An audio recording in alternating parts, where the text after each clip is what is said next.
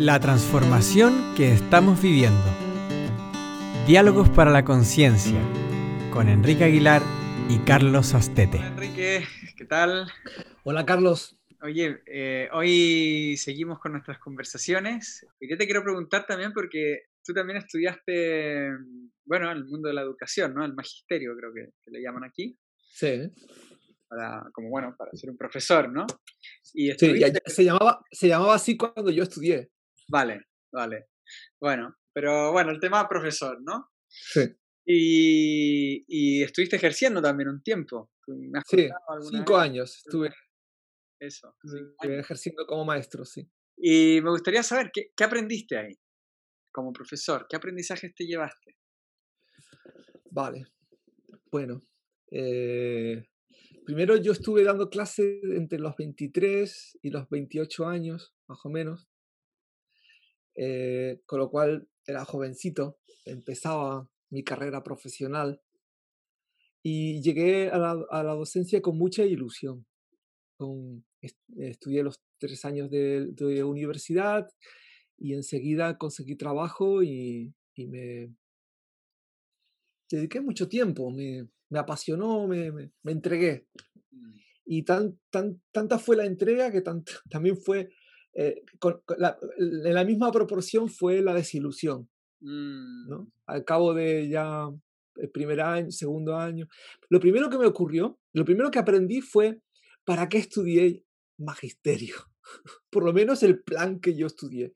Porque de repente me vi el primer día de clase, yo terminé un día la carrera, porque me quedó una asignatura para septiembre, la aprobé, y ese mismo día, con, la, con, el aprobado y con un certificado que me hicieron en secretaría de, de, la universidad, me fui al colegio y me contrataron el mismo día. Yo llegué a mi casa y como un hijo que busca el reconocimiento de su padre, le llevé a mi padre, papá, mira, he aprobado la carrera y tengo mi contrato laboral como maestro. Así que terminé la carrera y pim, pim, y a, los, a la semana me encontraba delante de una clase de veintipico niños, niñas, de quinto de GB, en aquel entonces era quinto de GB todavía aquí en España, y, eh, y, y, de repente me veo ahí y digo, ¿qué, te, qué, qué se espera de mí? o sea, ¿qué tengo que hacer ahora? ¿Cómo se organiza un primer día de clase? Había recibido una formación académica de matemática, hice un magisterio de ciencias y en aquel entonces se estudiaba química, se estudiaba física, se estudiaba estadística, pero, y didáctica, algunas cosas, pero muy, muy pobres. Fue, bueno, aprendí que, que la formación que había recibido, no, entonces tuve que empezar a aprender qué era ser un maestro. Y, y, aprender como todos, pues haciendo, equivocándome, explorando. Bueno, podría hablar muchas cosas, pero no quiero hablar de muchas cosas. Mira, lo que me viene ahora, una de las cosas, lo primero que aprendí es eh, que, que así no. así como te lo habían enseñado. No, como, como, como, querían, o sea, que, que la educación como estaba, yo no la quería hacer así. Entonces empecé a probar cosas diferentes dentro de un colegio con un sistema que me daban, me daban cancha a mí. Pues yo me llevaba a los niños al mercado de la laguna donde yo trabajaba, donde yo crecí, en la isla de Tenerife, y nos sentábamos en el suelo, en, la plaza del mercado, y les pedía a los niños y las niñas que cerraran los ojos y que escucharan, que solo escucharan. Entonces nos estábamos un ratito escuchando allí. Claro, el, el, entorno de un mercado es un entorno, de mucho movimiento, muchos ruidos, de, mucha gente, de coches pasando. De... Entonces eh, los niños abrían los ojos y les, les preguntaba, ¿qué, qué, qué tal la experiencia? Y los niños y las niñas decían, profe, ¿cuánto ruido hay aquí? ¿Cuánto movimiento? Sí, me he dado cuenta de no sé. Bueno, o me los llevaba a recuerdo hacer la, las vueltas de Tacanana, es una ruta por el bosque que desemboca en el pueblo de Tacanana, es un pueblo en la isla de Tenerife como en, en un macizo que está bastante aislado y donde las personas an, antiguamente tenían que ir en burro para ir al médico y los niños yo los llevaba allí y hacíamos el juego de que teníamos que los tenían que y tocar en las casas y pre, hacer preguntas a la, a la gente del lugar Y luego nos reuníamos en la plaza del pueblo y cada niño traía sus, las respuestas a las preguntas que, que hacían. Claro, y contaban unas historias. Bueno, yo intuía que la, que la cosa iba por ahí, ¿no? Eh, el, el, hecho de experimentar, de explorar y aprender desde la experiencia. Claro. Pero era muy difícil con el sistema y los maestros que me escuchan lo entenderán, lo, me entenderán rápido, porque es muy, muy difícil mantener ese nivel por, por cómo está todo, organizado todo el sistema eh, educativo dentro del centro. Al final, las clases, el libro, la evaluación, eh, las notas, los exámenes, mm. es lo que al final cogía fuerza y, y primaba. Yo me desencanté de esto. Odiaba los exámenes. Los odié, los odié como alumno en todos los niveles educativos por los que pasé y los odié cuando fui maestro. Y los tenía que hacer porque, bueno, era el sistema de evaluación que, que había que hacer. Mm. Y, y, voy a explicar por qué odié y por qué odié y odio un sistema de evaluación los maestros en general, muchos maestros, y el sistema está obsesionado con el sistema de evaluación. ¿no? Mm. Esto es el gremio, pues tenemos que saber si los niños van progresando o no progresan. Y dentro del gremio, más de uno que escuche esto me va a matar, porque, claro, un maestro convencional o que decirle que los exámenes no tienen sentido, como voy a argumentar ahora mismo, mm. pues me matan, y que las notas o el pasar de curso o no pasar de curso no tiene ningún sentido, pues me matan. Pero bueno, voy a, voy a argumentarlo. Voy a dar mi punto de vista. Mira, el sistema, el, sistema eh, de evaluación, tal y como está diseñado, eh, eh,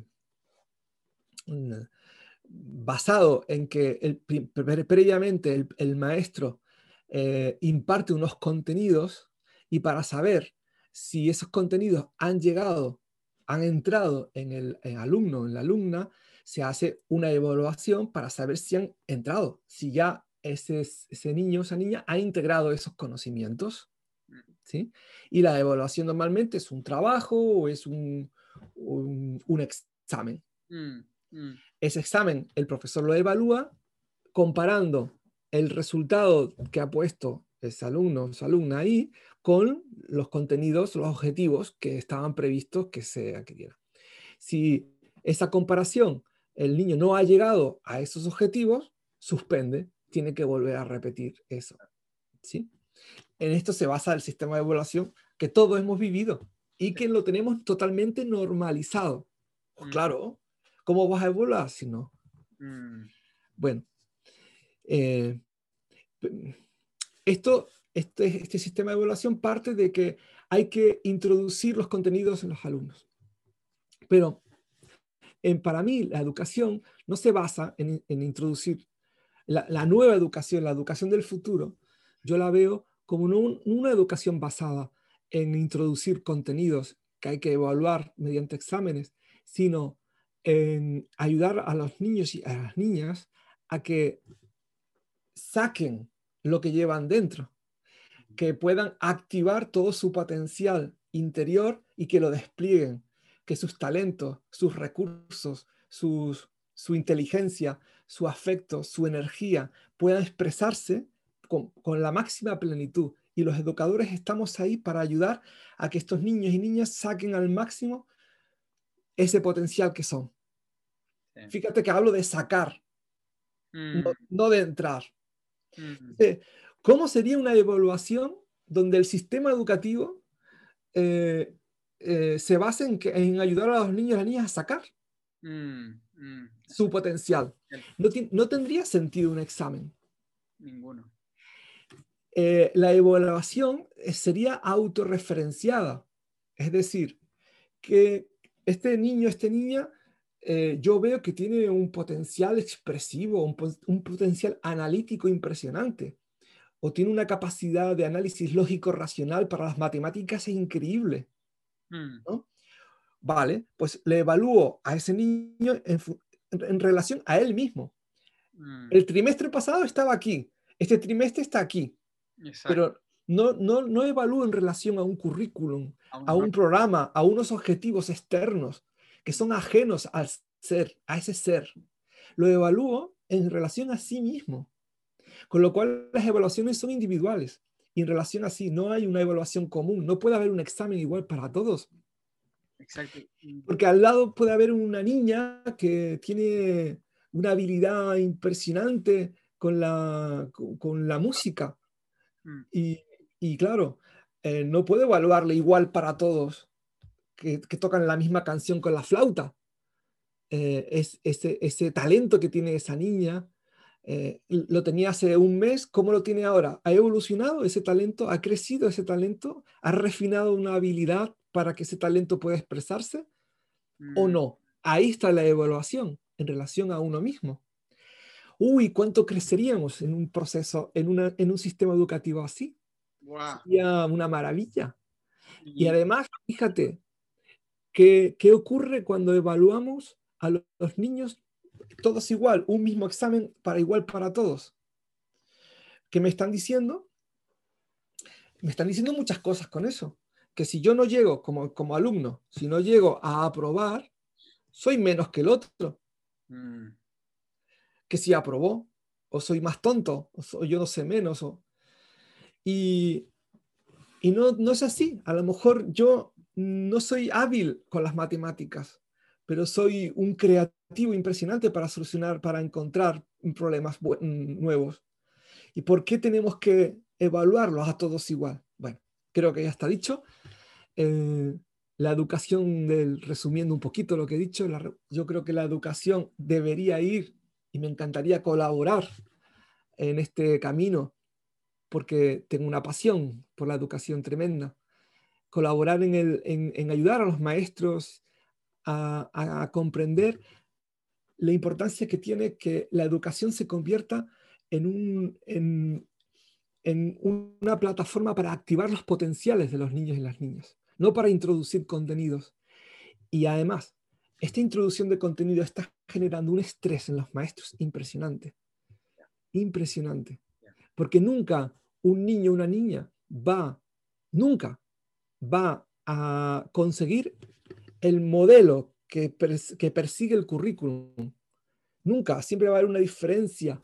Nunca va a llegar un niño a ser como el modelo del proyecto curricular. Nunca va a adquirir los objetivos que nosotros pretendemos. Nunca. Van a adquirir algunos.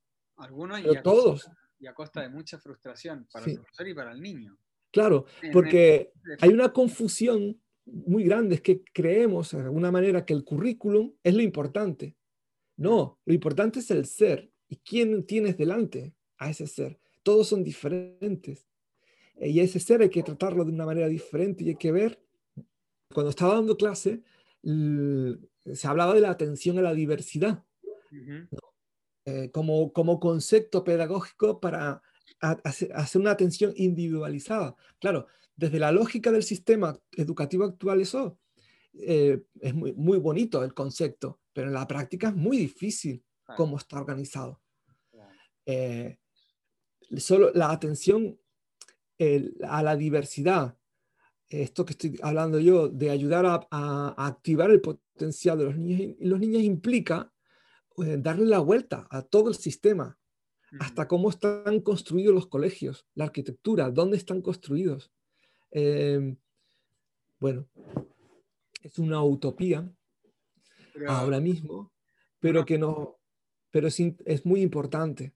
Sí, sí, es una utopía, pero es que no es tan utopía ya, porque estamos en un mundo donde todo cambia tan rápido, que todas las cosas que te que aprendas en estas unidades didácticas, que te enchufan y te obligan a aprender, es que en un año más, en dos años más, ya pueden estar obsoletas. Entonces, no tiene muy, mucho sentido hoy en día que te hagan memorizar y aprender un montón de cosas, sino más bien que, te, que lo que dices tú, te guíen para tú explorar tu propio potencial, de cuál es tu potencial, qué es lo que te gusta y que seas capaz de explorar eso, de conseguir aprendizaje, de tener una actitud más autodidacta con la vida, ¿no? De, claro. desarrollo. Mira, para, para que un educador acompañe a un educando, una niña, una niña, un joven, eh, en, que, saque, que, que, acompañe para que saque su potencial el educador tiene que haber vivido un proceso donde él fue ayudado a sacar su potencial.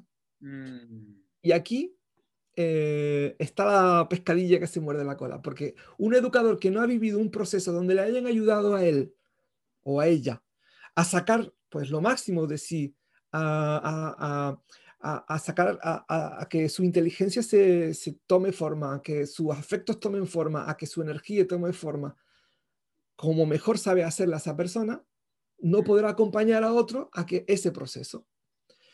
Entonces, qué importante, y, las universidades no se está enseñando eso. Está muy lejos la universidad, una institución que yo soy muy crítico con ella, porque he hecho dos carreras y medio doctorado y tengo, tengo muchos años de universitario.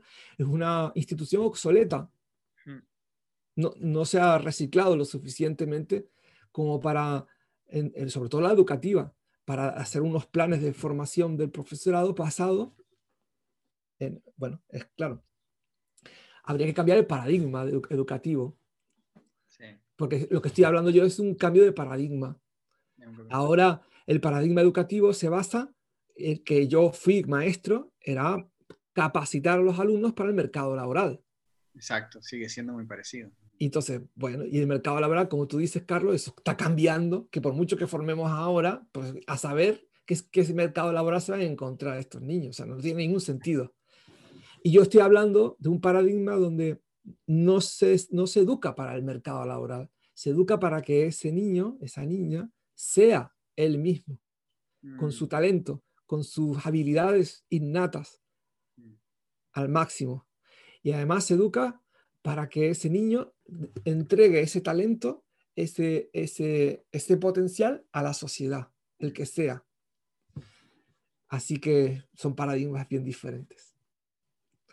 ¿Qué aprendí en la pregunta que tú dices? Aprendí que ese no era mi camino y que a pesar de que tenía un llamado y una vocación hacia la docencia, dije, así no. Entonces exploré, me fui de ahí y, aprendí rápido que así no era la educación que yo concebía y que yo quería transmitir. Mm. Bueno, ahora he creado unas herramientas, que es el sistema ludocorporal, que ojalá cada vez vengan más maestros y maestras, porque es una, es una herramienta eh, que se basa en esto, en lo que he hablado, en este paradigma, en ayudar a los niños a que saquen su potencial. Sí. Sí, sí, yo, lo viví en carne propia, ¿no? Como alumno tuyo, y la verdad es que es muy potente cuando empiezas incluso a esta edad, ¿no? A mi edad, y, bueno, compañeros míos mayores que yo, de, joder, de empezar realmente a conectar con, con, esa esencia que tienes y con ese potencial que hablas tú, que no es solo potencial mental de conseguir cosas, también es un potencial amoroso, de conectarte mejor con los demás y contigo, y también físico. Eh, lo que tú dices, energético, ¿no? De mi energía vital, mi vitalidad. Y creo que esto que dices tú, bueno, eh, es muy bonito, ¿no? Lo que has construido acá y, también es chulo imaginar que los colegios pudieran, o el sistema educativo pudiera integrar esta herramienta o herramientas como esta en, en la educación. Sí, yo tengo una, una visión mm. Y es que sí, que, lo va, que, que, no va a quedar más remedio, que, se va, que nos van a llamar. no a nosotros, sino a, a, todos los que estamos con este, porque somos muchos los que miramos este paradigma de, de, del desarrollo del ser humano, no, no de crear trabajadores para el mercado laboral, competitivos y obedientes, sino libres y soberanos, ¿no? Y creo que, que sí. Y van a hacer falta herramientas eh, que ayuden a los maestros a que puedan hacer su proceso personal de activación de su potencial y ayudar a los jóvenes, a los niños, a las niñas, a que hagan este proceso de activación del potencial. Y una, yo en los últimos 15 años me he entretenido creando una herramienta para esto. Quizás de mi propia frustración de maestro, ¿no? Cuando, cuando llegó ese momento de yo crear algo, casi una coherencia, ¿no? Yo me di cuenta que así no era la educación que yo... Y empecé a crear un, un sistema de trabajo donde realmente es, es, al revés. no es introducir nada, sino ayudar a la gente a sacar todo lo que llevan dentro. Ese es el sistema que yo he creado. Pues sí, yo lo veo claro también. Muy, muy potente, Enrique, y muy, muy interesante esto, ¿no? Como también en tu propia evolución personal pasaste de esta frustración a lo que has creado hoy día. Y creo que es muy interesante este sistema en particular para conseguirlo, porque realmente los que ya somos adultos, los que ya traemos tantos aprendizajes en la mochila, necesitamos quebrar cosas para abrirnos a este nuevo paradigma del que hablas tú. Así es. Mm. Bueno, Enrique, si te parece, lo dejamos aquí. Sí, gracias, Carlos, como siempre. Venga, un abrazo. Un abrazo, chao. あ!